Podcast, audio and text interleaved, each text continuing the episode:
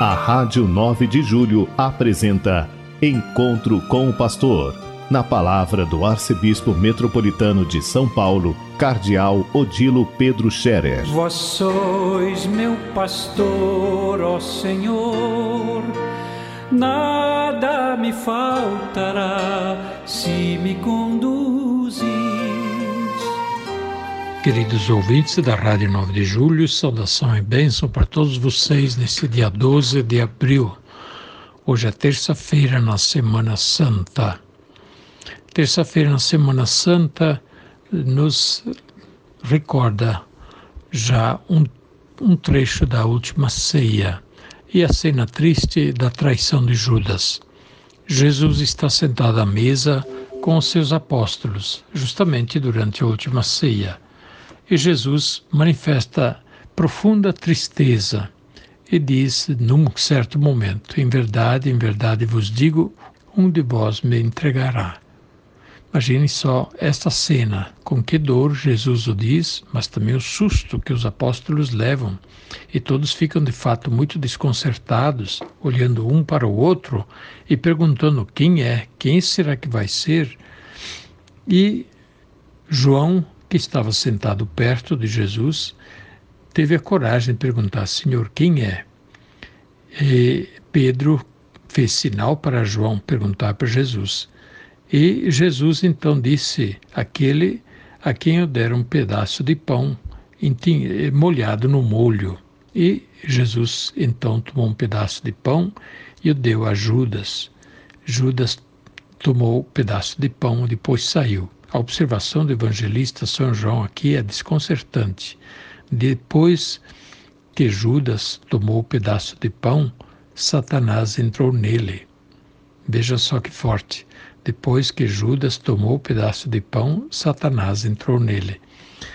De fato, é uma observação muito forte, porque Judas não se comoveu, Judas não se tocou da seriedade do que ele fazia, porque ele vendeu Jesus, traiu Jesus por 30 moedas de prata e entregou Jesus sem nem, nem piscar, como nós dizemos. E quando Jesus manifestou essa tristeza, Judas fingiu como se nada fosse e saiu. E aí, depois da ceia, Jesus vai ao horto, tem aquela cena, Jesus suando sangue, tanto sofrimento, tanta angústia.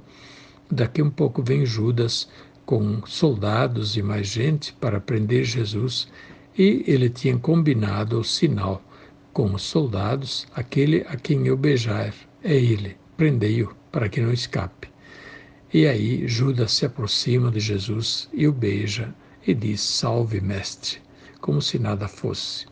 E Jesus, com muita tristeza, de novo diz: Judas, com um beijo tu entregas o filho do homem. Um beijo que deveria ser sempre um sinal de amizade, de estima, de amor. No caso, era o beijo traidor, um beijo que indicava exatamente o coração ruim. Como Judas chegou até isso? É a pergunta que se faz. Ele estava com Jesus todo o tempo que os outros apóstolos também. Judas, segundo a tradição, era do grupo dos zelotas, ou seja, dos revolucionários que carregavam uma pequena espada debaixo do manto, sempre prontos para fazer algum ataque para os romanos e causarem algum dano aos romanos. E os zelotas eram guerrilheiros, na verdade.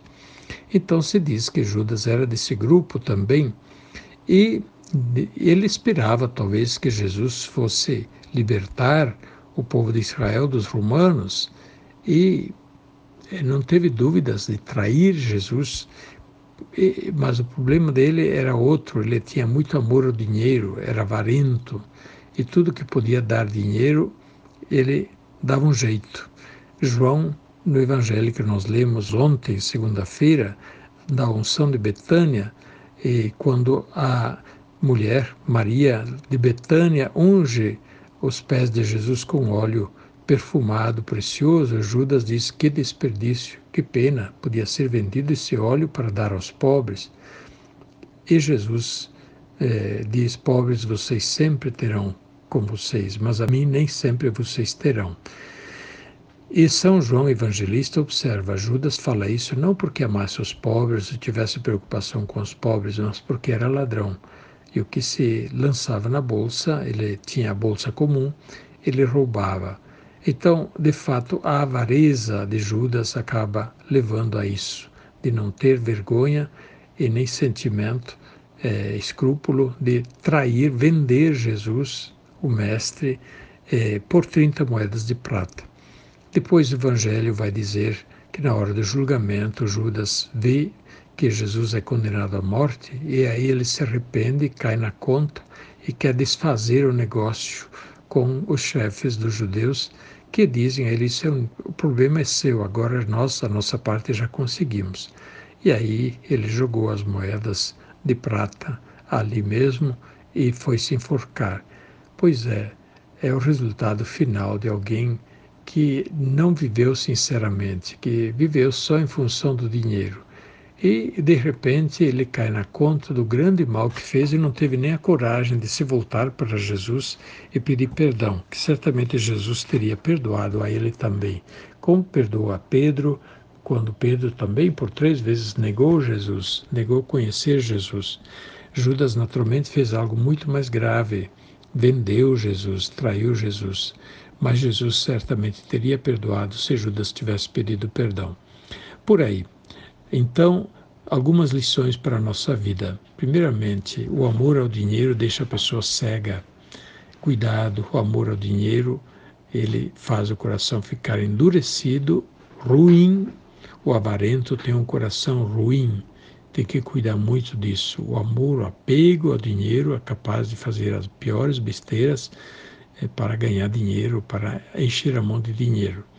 Segundo, ter a coragem de reconhecer os próprios erros, pedir perdão com humildade. Deus acolhe nosso pedido de perdão quando é feito com humildade.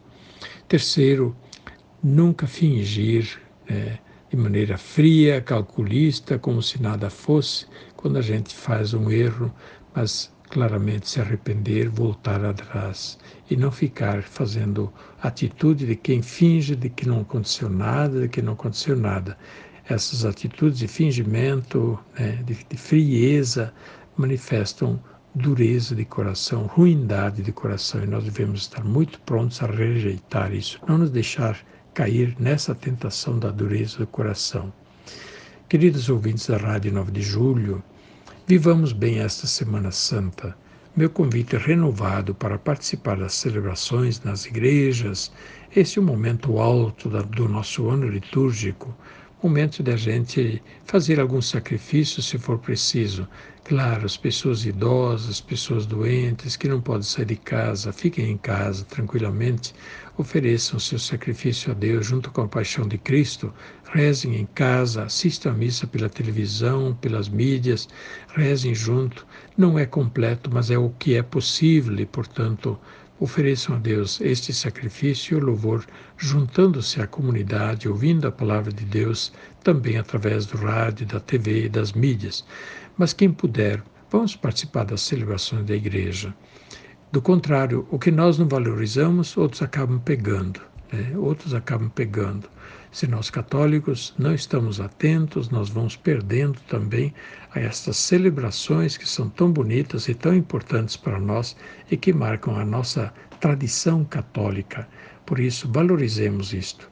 Quinta-feira Santa, Sexta-feira Santa, Sábado Santo, Sábado Santo à noite, que é a Vigília Pascal, Domingo de Páscoa da Ressurreição e a oitava da Páscoa procuremos participar da missa regularmente, na medida do possível, é, sair de casa, ir ao encontro, dar alegria a Deus, mas também estar atentos às necessidades do próximo. Quem não confessou ainda, procure aproveitar esses últimos dias para fazer uma boa confissão e assim se reconciliar com Deus e com os irmãos para celebrar a Páscoa de coração renovado. A bênção de Deus Todo-Poderoso, Pai, Filho e Espírito Santo, desça sobre vós e permaneça para sempre. Amém. A Rádio 9 de Julho apresentou Encontro com o Pastor, na palavra do Arcebispo Metropolitano de São Paulo, Cardeal Odilo Pedro Scherer. Vós sois meu pastor, ó Senhor, nada me faltará se me conduz